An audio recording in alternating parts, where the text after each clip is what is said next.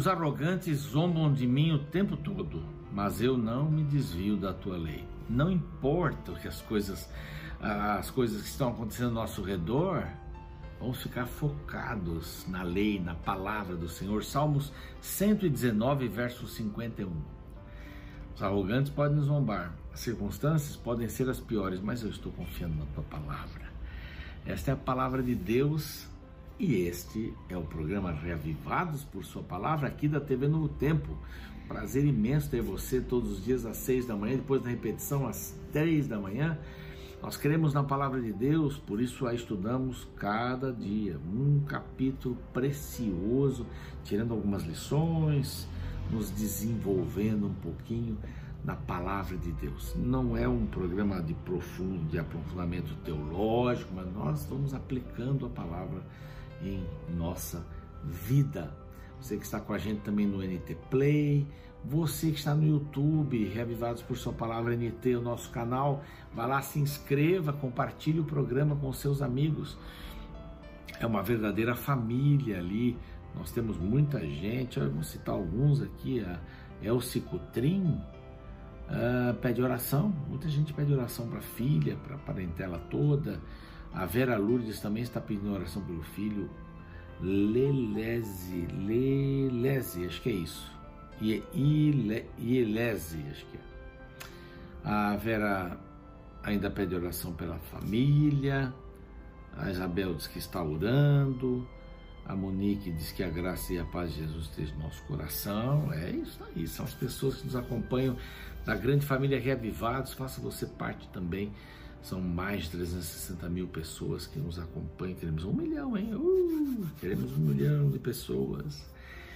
Bom, eu quero oferecer para você, aqui vamos para essa câmera, o, esse curso maravilhoso Espírito Santo, o Deus dos bastidores, né? Que coisa linda aqui, a personalidade do Espírito Santo, aqui os temas, né? Cadê aqui? aqui. O Deus Espírito Santo, Espírito Santo e a produção da Bíblia, a personalidade do Espírito Santo no Antigo, no Novo Testamento, na vida de Jesus, na chuva temporal, nos dons, nos dons, eu estou aqui, nos dons também, uma revista fantástica. Aqui está o número, é só ligar para lá que você vai ser muito bem atendido e a revista vai chegar até aí, tá bom? É importante, importante estudar com esse uh, com esse viés do Espírito Santo, entender melhor sobre esta verdade maravilhosa. Você que é anjo da esperança, continue nos apoiando para pregarmos o, o, o, Evangelho em português e espanhol em todo o mundo. É muito bom ter você como anjo da esperança. No capítulo anterior, nós vimos que os irmãos de José descem outra vez e levam Benjamim levam Benjamim, aquela história toda, vai, não vai, vai, não vai. Eles chegam é, com Benjamim no Egito e vão para a casa de José. Ele pediu para levá-los para lá para almoçarem juntos. E estavam super preocupados. O dinheiro apareceu, trouxemos em dobro, temos presentes e tal, estamos ansiosos. E aí o, o nosso querido mordomo diz assim: calma, gente, paz, paz seja convosco, não temais o vosso Deus e o Deus dos vossos pais vos deu tesouros, fiquem tranquilos. Aqui está Simeão, vamos comer, vamos comer, vamos comer. Uma, uma linda experiência, né? José encontra Benjamim e chora. Ai, que coisa linda!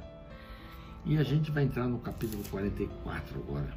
José faz mais uma estratégia para que seus irmãos fiquem por ali. Vamos ver o que é. é depois do intervalo, Espero você aqui.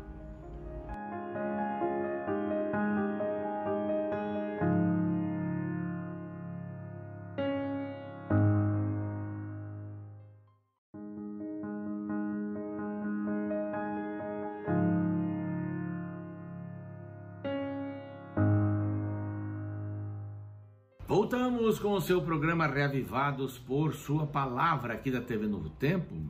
Todos os dias às seis da manhã estamos juntos aqui e também no NT Play, também no YouTube. Compartilhe lá no YouTube, tá bom? Se inscreva e compartilhe.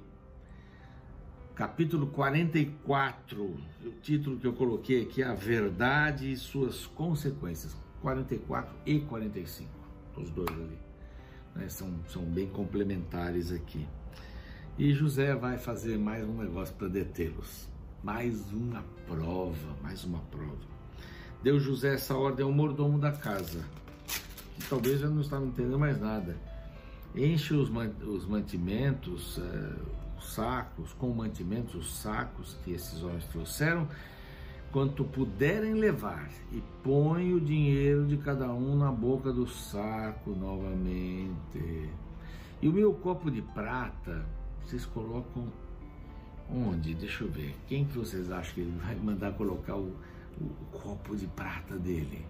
Ah, exatamente no mais novo, nos mantimentos que o mais novo levava. O mais novo não era criancinha, não, o mais novo aí tinha os seus 20 e tal anos aí. Então, foi isso exatamente o que o mordomo tinha feito.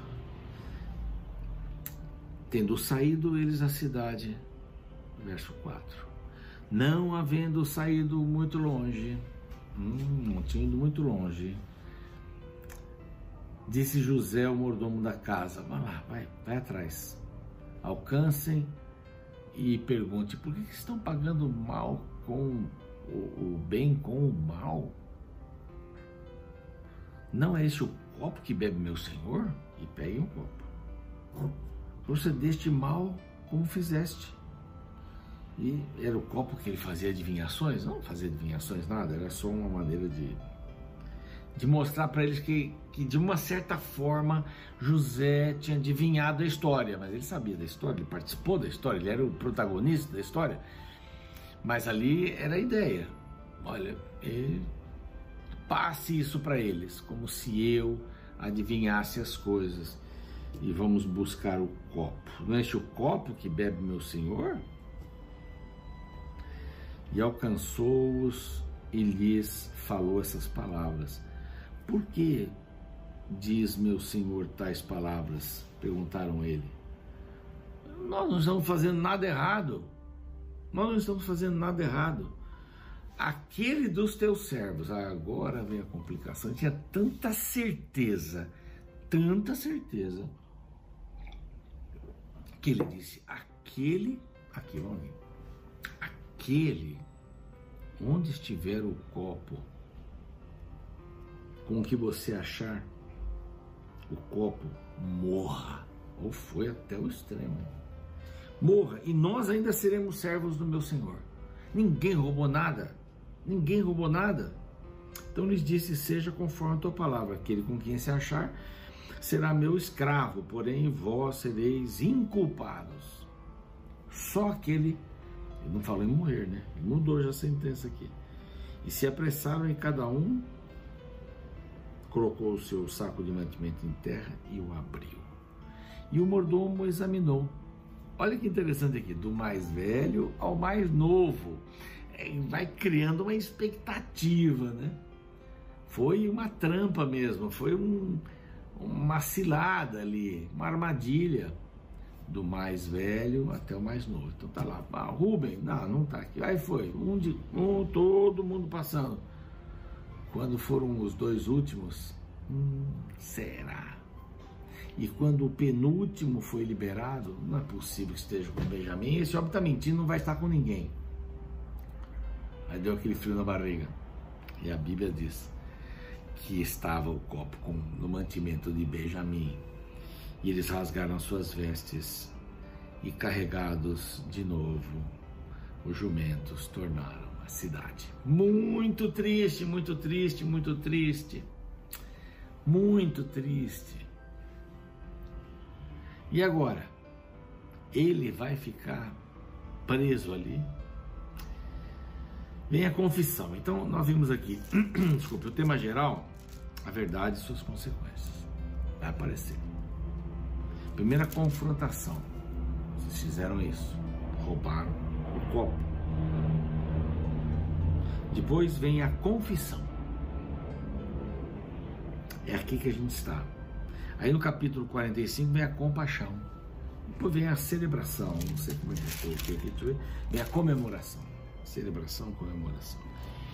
Aí chegou Judá com seus irmãos à casa de José, e se estava ali, prostrou-se diante dele.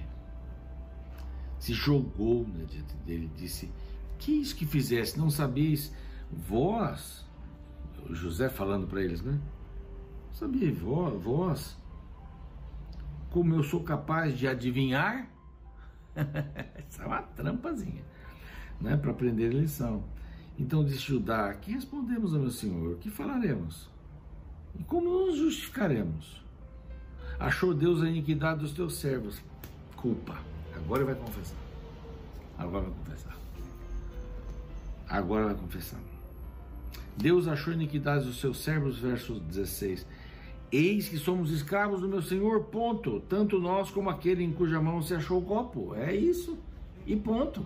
Não tem nada a dizer. Mas ele disse: Longe de mim que eu faça tal coisa. O homem em cuja mão foi achado o copo, esse é meu servo. Vós, no entanto, subi em paz para o vosso pai, mas ele fica. Então Judá se aproximou dele. Ah, Senhor, Senhor, Senhor, Senhor, por que isso? Permite que o teu servo diga uma palavra aos teus ouvidos e não se acenda a tua ira, porque tu és como o próprio Faraó. Meu senhor perguntou se nós tínhamos pais. Sim, já velho, um filho da velhice, o mais novo, cujo irmão é morto. Já descartaram que, que José estava vivo. Está morto, morreu. E só ele ficou da sua mãe, que morreu. E seu pai o ama. Então, trazei-mo para que eu ponha os olhos nele. Eu quero ficar com ele. Ele vai ficar. Respondeu o meu senhor: O moço não pode deixar o pai. Se deixar o pai, vai morrer. Então não dá para fazer isso. Nosso pai disse assim: vai lá, compra um pouco de mantimento e volta. E toda essa situação aconteceu. Verso 27.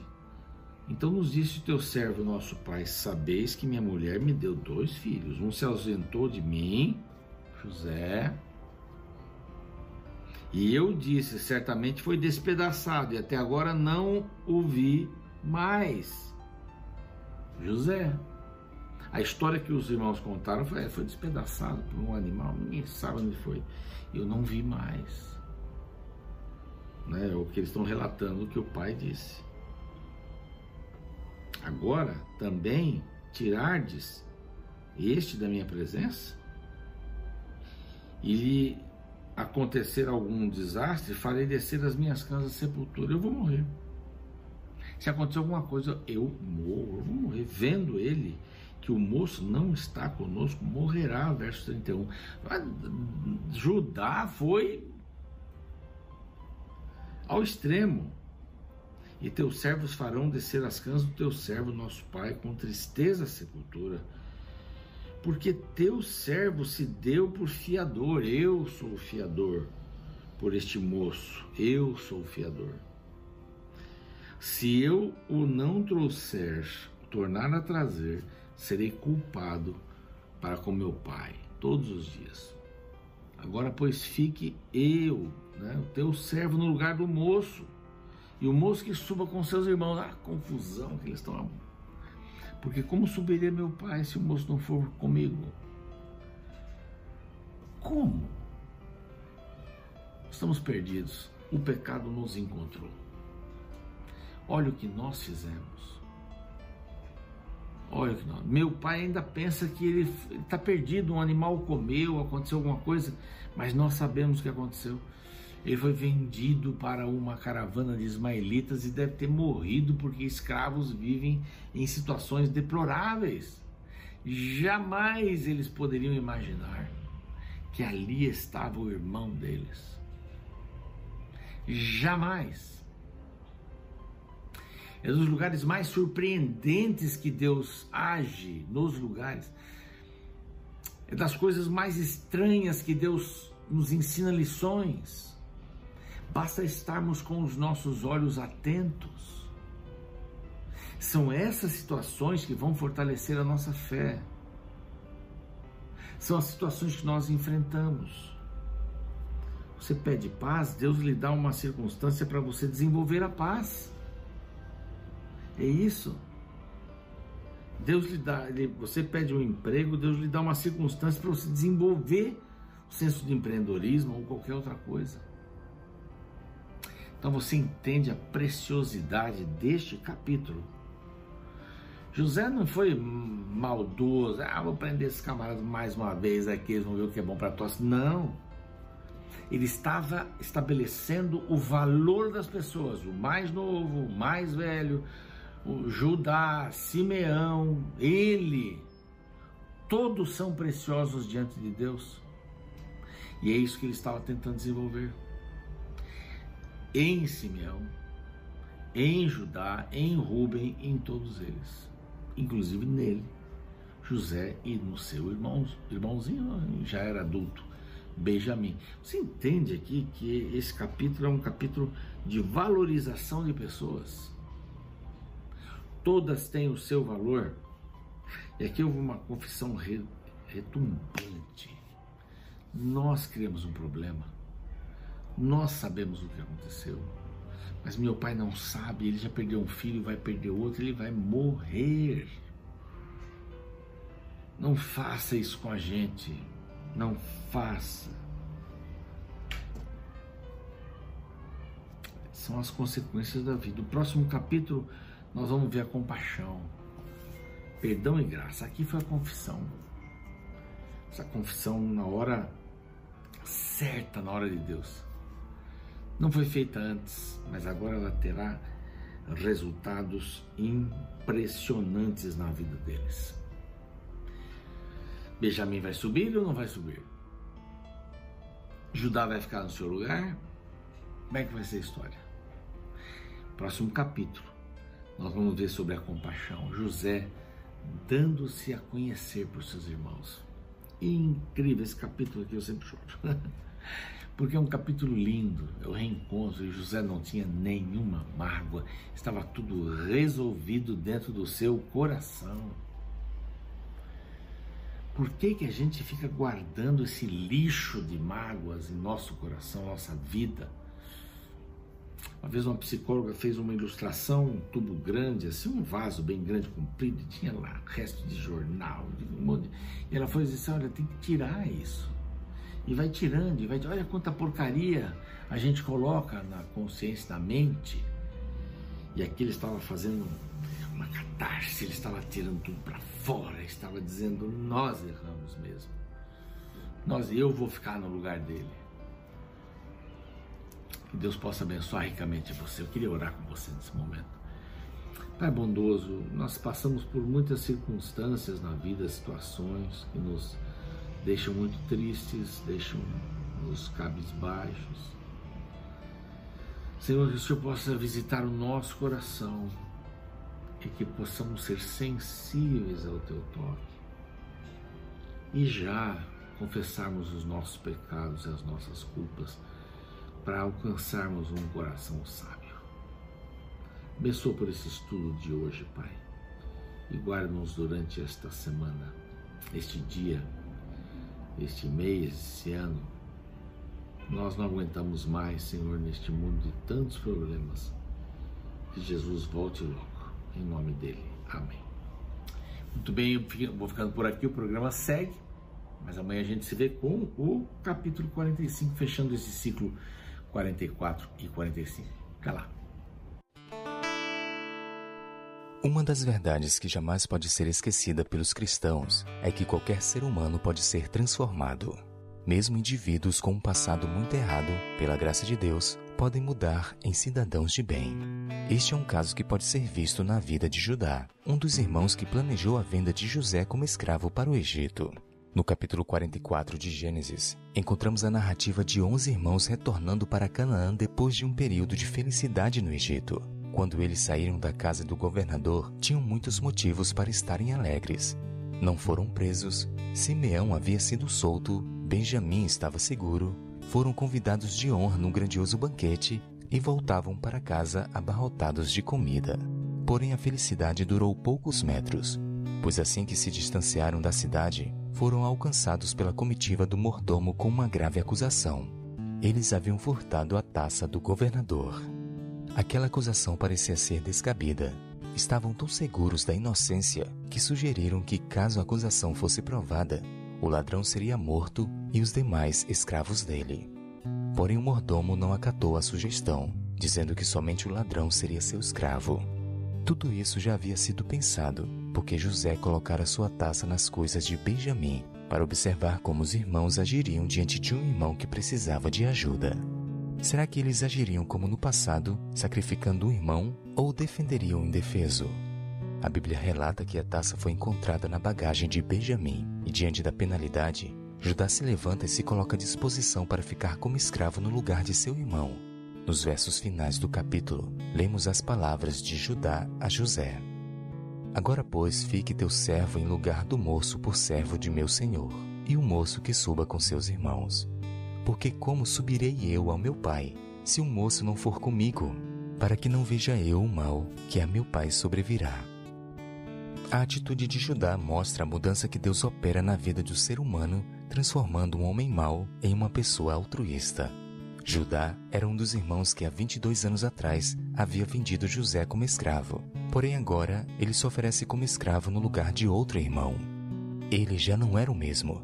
Ele havia mudado. E sabe, Judá é uma bela prova de que Deus pode transformar qualquer ser humano que se permita ser mudado pela graça de Cristo.